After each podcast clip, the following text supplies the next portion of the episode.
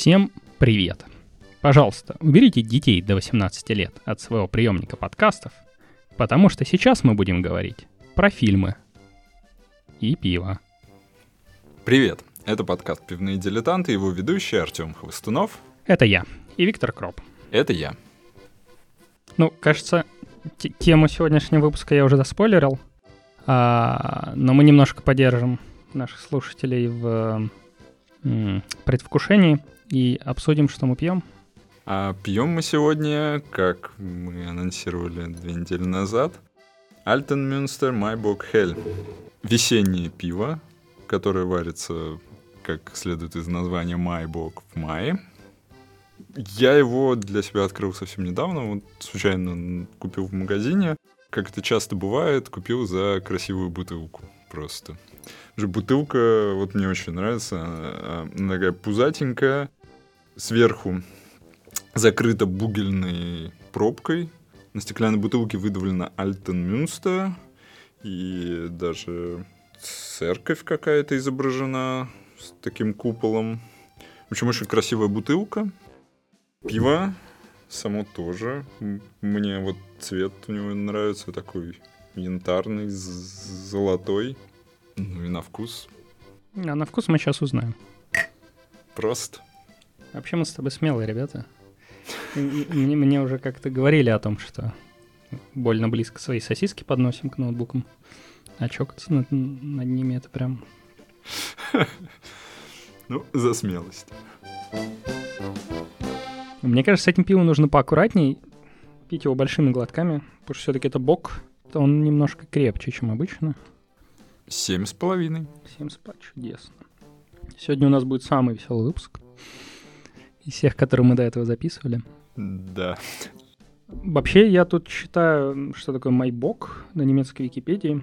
И тут написано, что это традиционное пиво, которое варится между Fastenzeit und dem Som sommerlichen Angebot.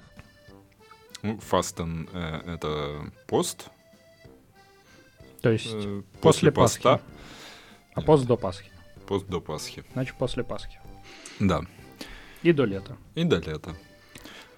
Э, собственно, альтернативные названия Хелябок, Хелесбок и Фюрлингсбок. То есть в целом оно не обязательно сварено в мае, а весной. Из похожих э, бывают еще, например, э, Мерцен, то есть мартовское пиво, которое тоже скорее незадолго до лета варится. И как мы в предыдущем эпизоде говорили про Райнхайцгебот, который там устанавливал условия до Дня Святого Георгия, до 23 апреля. Это все было связано с тем, что весной варили много пива и покрепче, запасались на лето, а летом пиво варили меньше, потому что летом тепло, хранить пиво тяжело. В итоге они э, варили много пива э, весной, и, э, видимо, чтобы лучше действовало, варили его покрепче. Ну, Мерцен, кстати, не особо крепкое пиво. По крайней мере, вот я сейчас смотрю Википедию, говорят, в среднем между 4 и 5 процентами. Ладно, видимо, разные Мерцен бывают, потому что тот, который я не так давно пил, он был как раз покрепче, чем Хелес, чем обычное светлое. Ну, вообще я согласен, имеет смысл. Если обычно как, хочешь, чтобы пиво хранилось дольше, делай его крепче. Да. Получишь либо майбок, либо IPA. В общем, после двух светлых, которые мы не так давно пили, Августинера и Вайнштефан, это приятное разнообразие. Я согласен насчет приятного. В целом, я небольшой фанат боков. В среднем я скорее их не очень люблю, но среди них есть какие-то такие очень коварные, в которых не чувствуется алкоголь. Они иногда такие слегка сладковатые, очень приятно пьются, но недолго. Вот. Но вот конкретно этот к ним не относится. Мне кажется, это обычный бок. Крепенький, с э, хорошим ощущением алкоголя, как когда ты его пьешь, так и в послевкусии. Ну, как э, ради разнообразия приятно выпить его. Пока мы не перешли к основной теме, э, хочу рассказать сегодня утреннюю историю. Она на самом деле ничем не примечательна для конкретно сегодняшнего утра и происходит каждые две недели. Но мне кажется, в ней выражается вообще вся Германия, на самом деле. Давай, не томи. Э, собственно, сегодня утром я выходил из дома, открыл дверь э, в парадную у нас э, в подъезде, 8 квартир, не очень большой дом. Э, открыл дверь э, на выходе из лестницы, и под дверью стоял ящик пива, который мне привезли на улице без присмотра. Ну, так бывает. Да, так бывает, и это на самом деле очень круто. Раньше, когда-то давным-давно нужно было звонить на пивоварню, сейчас у них есть веб-сайт, ты заранее заходишь, накликиваешь, э, что ты хочешь получить, выставляешь накануне ящик с пустыми бутылками, с утра находишь новый, и потом по факту э, оплачиваешь. То есть про кредитки они не слышали. Перрехнум. Перрехнум, да. Тебе кладут туда квиточек, ты его оплачиваешь потом. Первый раз, когда я это увидел, я просто не поверил. То есть, как можно оставить ящик пива на улице без присмотра? Но оказалось, нет, многие соседи так делают. Они не только воду привозят, еще соки разные, газировку и так далее. Мне кажется, это очень прикольно. Я тут, кстати, удивлен э, не тем, что не украли, это вот, вот это вот меня не удивляет, а удивлен тем, что, вообще говоря, пиво, там, любой другой алкоголь, его доставлять можно в Германии, в отличие, кстати, например, от России и Штатов. Ни, ни в России, ни в Штатах доставка алкоголя не разрешена вообще ни при каких условиях. В Германии можно, но у тебя должны проверить все-таки, что тебе больше 18. И оставляя под дверью, вообще говоря, это, это не проверить. Да, я задумался о том, что они вообще никак не проверяли мою личность. То есть мы с ними лично не знакомы, и моих документов у них нет. То есть они... Наше общение началось с того, что они привезли мне ящик пива, бросили под дверь, и я за него заплатил. Это все, на чем основаны наши отношения. Поэтому действительно мой возраст никто не проверял, и любой ребенок в теории может подойти и украсть оттуда бутылочку другую. Вообще правила про проверку возраста намного распространяются. Например, я покупал игру для PlayStation, которая 18 плюс было написано. Ну, стрелялка-то. И э, Амазону даже доплатил за доставку, потому что там было написано, что мы обязательно должны проверить ваш возраст, э, доплатите за это. Ну окей. Никто ничего не проверял, просто отдали и все. Мне очень хочется это связать э, с нашей сегодняшней темой, но так как мы ее еще не анонсировали, давай ее анонсируем, а потом свяжем. Давай. Да не, подожди, ты уже анонсировал, что мы будем говорить про фильм. Да, какой? Какой? Фильм? Фильм про любовь. Про любовь. Любовь. Про любовь к самому прекрасному. Ну, я бы не стал заходить так далеко. Фильм называется Beer a Love Story, то есть пиво история любви. Фильм снят э, по книжке известного художника. Нет? Что? Я предупреждал, что этот выпуск будет веселым. Фильм э, когда brought to you by Untapped, то есть, э, я не знаю, по заказу или нет, но при помощи Untapped они как минимум его э, рекламировали. Да, и так я, мы о нем и узнали. Они, они прислали нам скидку. На, ну, в смысле, мне кажется, они прислали всем, кто чекинил пиво, скидку на этот фильм.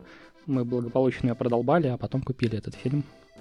И посмотрели. И посмотрели. И хотим с вами этим поделиться. Как это? Тут мы влезаем в конкурентную среду обзорщика фильмов. Может быть, в этом наше будущее. Да, будем смотреть на IMDb другие фильмы про пиво и, и подмечать в каждых. Слушай, а да, э, у них есть специальная категория под это? Э, документальные фильмы. да, фильм, фильм документальный, на самом деле, просто рассказывает про пивоваров. Погоди, как это? Сначала немножко формальностей. Карточка фильма представлен в декабре 2019 года. Его успели снять и представить до всех этих событий. Длительность полтора часа. Рейтинг МДБ 8,2. Ну, из 12 рейтингов. 12. Не, 8,2 все-таки из 10, но отзывов, да, всего 12. Что ты можешь сказать об этом фильме? Это документальный фильм. Главных героев там, по сути, три. Пивовара, один австриец, один бельгиец, который переехал в Америку и там много варил пива. Ну и еще один, видимо, американец, который в Бруклине основал пивоварню. Из э, всего упомянутого в фильме пива, вот бруклинское я как раз пил, потому что оно у нас тут в магазине продается, импортировано Карлсбергом. Вот, ну, такой лагерь, в общем-то, обычный. Но говорят они не про лагерь в основном, а про крафтовое пиво. И видно, насколько людей вдохновляет, интересует пивоварение не массовое производство, а вот как искусство. А, мне кажется, ты хорошо подметил. То есть вся суть фильма, который говорит о... То есть сам фильм пытается сказать, что смотрите, типа, есть масс-маркет, есть крупные пивоварни, а есть огромное количество маленьких э, крафтовых пивоварен, которые делают пиво, потому что считают, что это круто, и тем самым, э, во-первых, делают то, что они хотят получать от этого удовольствие, и помогают, условно, своему району, где они находятся, то есть поднимает его экономику как-то. Да, про локальные пивоварни это интересный вообще отдельный еще разговор. Ну, я, я думаю, посвятим этому просто отдельный эпизод. Точно. Так, теперь, так как мы представили фильм, мы можем связать его с проверкой документов. А, мы говорили о том, что в Германии они, конечно, должны проверять документы, но делают это на глаз. Скажем так, правила существуют, но оно не то чтобы очень строгое. В то время как в Штатах Э, мне кажется, они там жестят в разной степени. И как раз там в фильме была сцена, где стояла толпа взрослых мужиков в очереди, у каждого смотрели внимательно права, проверяли дату. И несмотря на то, что это может показаться наигранным и снятым на камеру, а в реальности все еще хуже. Да, мне как раз вспомнилась история, как мы в супермаркете вчетвером покупали пиво. У троих из нас были с собой ID, а у четвертого тоже был, только в машине остался. И нам сказали, ну, мы вам не продадим, либо пусть этот четвертый идет тоже за ID прямо сейчас. Нам лень стало, мы ост... так мы не купили пиво. Э, ну, у меня где-то в половине случаев э, прокатывали немецкие права. Один раз чувак сказал, погоди-ка секунду, ушел, вернулся с э, такой достаточно толстой книжкой, в которой были права, по-моему, всех стран, с фотографиями, объяснением и местом, куда смотреть, чтобы проверить э, их валидность и возраст. То есть чувак реально сверил, там действительно нашел картинку похожих прав немецких. Все было по-честному. А в другой раз... Э, Круто. В другой раз я пытался дать эти права, бармен повертел их в руках, сказал, типа, это не является документом, удостоверяющим личность, типа, дай мне свой немецкий паспорт, вот, я сказал, что немецкого паспорта у меня нет, дал ему российский. Его это не смутило нисколько, он быстро наковырял там дату рождения, остался доволен. А в другой раз у меня с собой паспорта не было, и меня просто выдворили за дверь. Сказали, вот будет паспорт, тогда и приходи пиво пить. Да, грустно. Мы были предупреждены и всегда Очень носили опасно. с собой... И всегда носили с собой права. Ладно, на самом деле фильм-то не об этом. Фильм, да, действительно не об этом. Вообще забавно, в начале фильма, если я правильно понял, э, пивар из Бельгии, который потом оказывается в Штатах, он ходит э, по фабрике, которая делает ламбики, правильно? Да, кажется, такое было. И они обсуждают, э, что они не используют синтетические дрожжи, они собирают их из пыли из воздуха, и из-за того, что дрожжи у них дикие, у них совершенно нет никакой гарантии однообразия. То есть э, пиво варится по одному рецепту, но оно все время чуть-чуть разное, потому что чуть-чуть разные дрожжи, и им вообще э, в голову даже не пришло бы никогда варить пиво из одинаковых дрожжей, потому что ну, что, что это такое?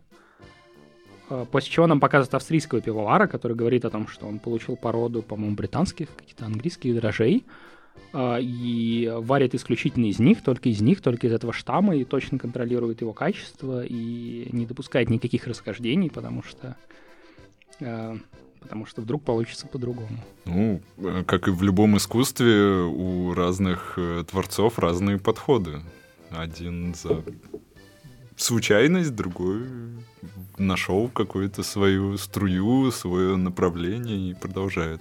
К концу э, фильма мы узнаем, что этот э, бельгийский пивовар в данный момент э, варит пиво в самой маленькой пивоварне в своем городе, из 22.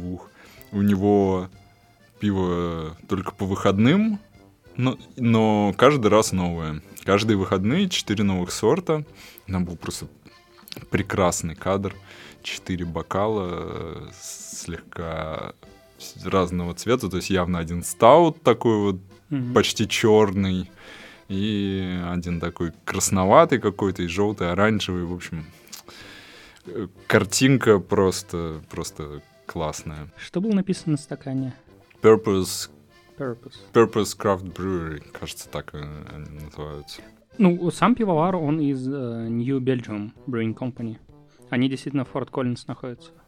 А он, насколько я понимаю, он раньше там работал, то есть он помогал им основать или раскрутить пивоварню, а потом ушел оттуда. Mm. Я так понимаю, таких э, творцов это э, часто тема, что им становится скучно и вообще неинтересно, когда производство пива выходит на какой-то объем, когда тебе ну, более-менее надо уже там соблюдать какие-то Дело даже не только в тех процессах, просто чтобы пиво не испортилось, а в том, что ну, определенный вкус каждый раз получать, там, в восьмом случае в каких-то рамках оставаться. И когда он делает это маленькими партиями, только по выходным, каждый раз что-то новое, не обещая, что, что вообще будет э, в ближайшие выходные и как оно будет соотноситься с тем, что было в предыдущие выходные, это явно доставляет ему удовольствие. И если у него есть достаточное количество фанатов, он прекрасно может себя обеспечивать и заниматься любимым делом. Ну, да, там была другая пивоварня, с которой они общались, я, честно говоря, не помню название, но ребята говорили как раз о том, что это очень круто э, делать пиво для людей, и э, так как они маленькие, они там не продают его куда-то отдельно, они, собственно, разливают его тут же у себя, и видеть этих людей, ты, они к тебе пришли там в пятницу вечером, ты наливаешь им пиво, ты можешь пойти с ними поговорить. Этот э, прямой контакт с людьми, для которых ты это делаешь, то есть, понятное дело, ты это делаешь для себя, но и для кого-то. И когда вот ты видишь этого кого-то, ты можешь услышать э, какую-то, ну, получить какую-то отдачу от этого. Ну, мне это достаточно близко. Это, кстати, отличительная особенность всех, наверное, всех крафтовых пивоварен, во всяком случае, все, всех, о которых я знаю, что у них всегда есть прям при пивоварне. Они продают пиво, и маленькие бергартены или пабы где они прям вот у себя же это пиво наливают, это и про наши локальные пивоварни, и, и про Крю Репаблик, который мы пили и упоминали. Брюдог, достаточно известная крафтовая пивоварня, о которой мы еще обязательно поговорим. Хотя они уже, ой, как не маленькие. Ну, они с этого начинали, и, я думаю, продолжают. В целом, мне показалось, что фильм снят достаточно классно. Плюс э, они использовали такой подход, который, мне кажется, применяют не очень часто. Они не стали э, переводить. То есть австриец у них говорит на диалекте немецкого, который, честно говоря, с трудом различим. А бельгийцы говорят на фламандском, я думаю. Кажется, да. Который принципе, почти как австрийский немецкий, честно говоря. То есть что-то понятно, но не все. Там был короткий отрывок из Италии про сорта пш... ну, не пшеницы, а сорта злаковых. Да, там про дикие злаки, по-моему, было. И там все по-итальянски было. Ну и английский, да. Даже если вы не любите смотреть фильмы с сабами, как бы здесь альтернативы нет, потому что какую-то часть фильма так или иначе понять не получится. Поэтому сабы — это must-have. Что тебе больше всего отозвалось в фильме? Вот эта идея, которая повторяется в течение всего фильма, как где-то сильнее, где-то так вскользь э, противопоставление маленьких крафтовых пивоварен и крупных э, масс-маркет пивоварен. В самом конце там на какой-то конференции пивоваров приводится статистика о том, что крупные пивоварни это 50% объема пива в мире. Э, три, три крупных э, концерна это, видимо, АБ это Хайнекен и еще кто-то, я не знаю. Американская что ли? Миллер, какой-нибудь, я не знаю, отдельный. Бат. Бат. Ну да, точно Бат, как минимум. Я не знаю, кому он принадлежит. По-моему, Бат, кстати, Митлеру. Ми... А, ну... Не, а кому он принадлежит, я не знаю. Да, там была идея в том, что половина принадлежит трем концернам, а вторая половина 16 тысячам. Или 19 тысячам даже. Ну, в общем, огромному количеству тысяч маленьких пивоварен. При этом, при этом у них 70% э, денег. То есть маленькие пивоварни варят э, более дорогое пиво. Ну, крафт так-то не дешевый. Крафтовые пиво, да, всегда, всегда дороже, но они, конечно, заслуживают этого. А я не знаю, мне кажется, тут это простая экономика. Большие объемы дешевле. Тут вопрос не... Крафт дороже, мне кажется, не потому, что он принципиально лучше, а потому что потому что его дороже делать. Ну, я боюсь, что какие-нибудь IPA, если их поставить на поток, они будут не, не теми IPA. Они могут стать дешевле, но вкус, во вкусе тоже потеряют. Э, в этом фильме достаточно много пивных сомелье. И вот что для меня остается загадкой, это профессия сомелье. Потому что как можно, попробовав пиво, сказать, что оно вкуса сушеных на солнце томатов, и у него полное тело. Мы тут пивные дилетанты. Я не знаю, да, я тоже каждый раз восхищаюсь и удивляюсь этим людям. Э, если как-то подытожить, ты бы порекомендовал этот фильм? Если да, то кому? Этот фильм, я не знаю, где он выходил ли когда-либо в прокате, но поскольку он сейчас на Vimeo стоит 20 э, долларов, насколько я помню, я бы рекомендовал его только самым прям фанатам-фанатам пива, потому что, мне кажется, 20 долларов это не... Ну, как минимум, не российская цена на фильм. Да, ну, откровенно говоря, сейчас на стриминге за двадцатку можно купить последний хит какой-нибудь. Все остальные фильмы там десятку, а то и меньше. Ну, мне кажется, дело-то не в цене. То есть, э, как, давай безотносительно того, сколько он стоит, сам фильм. Безотносительно того, сколько он стоит, э, это фильм называется документальный, но в отличие от многих документальных фильмов, в нем практически нет сюжета.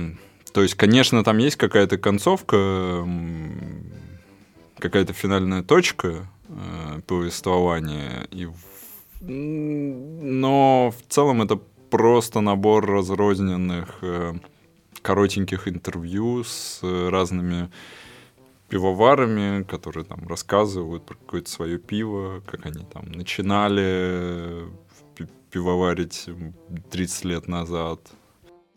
В целом я бы все равно сказал только самым фанатам. Если ну, наверное, если вы слушаете наш подкаст, уже шестой эпизод, вас можно назвать фанатом пива. Поэтому конкретно вам, тому, кто сейчас э, слушает меня, я могу порекомендовать этот фильм. Э, да, я на самом деле согласен. Э, на мой взгляд, фильм снят красиво. То есть там есть очень красивые видео, э, вставки с какими-то э, пейзажами из той же Америки, Бельгии, Австрии. Смотреть его достаточно легко. Наверное, нового из него сложно что-то почерпнуть. То есть, действительно, он, наверное, не несет какие-то знания, он скорее несет какой-то дух. То есть, вот э, почувствовать идею э, независимых пивоварен, как они живут, э, чем они живут, какие у них идеи, почему они этим занимаются. То есть, ну да, это не масс-маркет, но если вы увлекаетесь пивом, если вам это интересно, если у вас есть любимая крафтовая пивоварня неподалеку, вы любите туда ходить, то, возможно, фильм вам тоже понравится. Да, про дух это ты хорошо подметил. Мы э, оцениваем пиво. Будем оценивать фильм. Вот в отличие от Антапта, на IMDb я оценки ставлю, и... А я нет. Этому фильму я поставлю 7, что по моим меркам неплохо. Хоть и меньше, чем 8,2, которые были в предыдущих 12 оценках. Ну, давай ради разнообразия, я как не ставил на МДБ оценки, так и не буду. Скажу просто, что фильм неплох, но он на очень узкую аудиторию. Это точно. А вот пиво — это на широкую аудиторию. И что ты скажешь про наше сегодняшнее пиво? Э, что я скажу про наше сегодняшнее пиво? Ну, давай спросим Антапт. Аудитория у него на самом деле не такая широкая. 6 тысяч с небольшим чекинов. Да. А среди твоих друзей, видимо, только один чекин, мой. Да, только ты. Эм, ну, я не знаю, это всегда самый сложный момент, потому что не очень понятно, да, то есть э, все-таки Untapped это продукт, это программа для тех, кто пьет пиво, не для пивных сомелье. То есть ты оцениваешь не то, какое пиво на самом деле, ты оцениваешь то, что ты по его поводу думаешь. Есть, может быть, пиво и хорошее, но если оно тебе не нравится, ну, вероятно, ты ставишь какую-то не очень высокую оценку. Да, я, если я уж и ставлю где оценки, то я всегда исхожу из своего вот личного мнения. Так что... Ну, я поставлю три с половиной. Три с половиной это у меня дефолт. То есть, если я не знаю, что поставить, я ставлю три с половиной. Если это меньше, скорее всего, пиво мне не очень понравилось. Если это больше, оно хотя бы чем-то мне понравилось. Это пиво, ну, нейтрально. Оно точно неплохое, точно нехорошее. Ну, здесь я не соглашусь, конечно. Я не зря это пиво рекламировал и принес сегодня. Оно мне нравится. Оценки я не ставлю, но вот если бы ставил, то точно бы выше трех с половиной поставил. Ну, средняя оценка 3.37. Так что в этот раз я попадаю в большинство.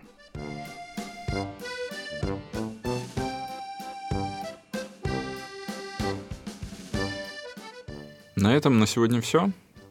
Подписывайтесь на наш подкаст в Apple Podcast, Google Podcast, Spotify, на Яндекс Музыке и везде, где вы слушаете подкасты. Обсудить выпуск можно в нашей группе в Телеграме, ссылка будет в описании. С вами были пивные дилетанты Артем Хостунов и Виктор Кроп.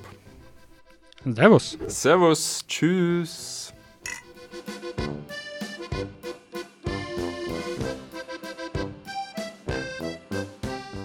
А вот в этом фильме все варят пиво сами и рассказывают, э, как это классно, как это круто, как они вот раньше занимались своими ужасными корпоративными работами, а сейчас чувствуют себя свободными. Там даже есть сцена, где они, по-моему, во дворе в каком-то ведре пытаются сварить пиво. Вот ты бы хотел попробовать? Ну, не в ведре, конечно, но я бы хотел, да. Я на самом деле давно думаю об этом, поэтому, пожалуй, я, знаете, на самом деле, вот что сейчас сделаю. Я открою Amazon, у меня тут в виш-листе э, сохранен набор для варенья пива дома. Это будет IPA в пятилитровой бочке, ну, бочонке. Вот, пожалуй, тут есть кнопочка «Купить в один клик». Пожалуй, я это сейчас и сделаю. И, значит, в следующий раз мы будем пить пиво, которое я сварю. И, наверное, позовем кого-нибудь в гости. Да, 5 литров э, нам, пожалуй, на двоих будет многовато. Поэтому позовем в гости еще кого-нибудь, кто... Нам поможет это пиво выпить.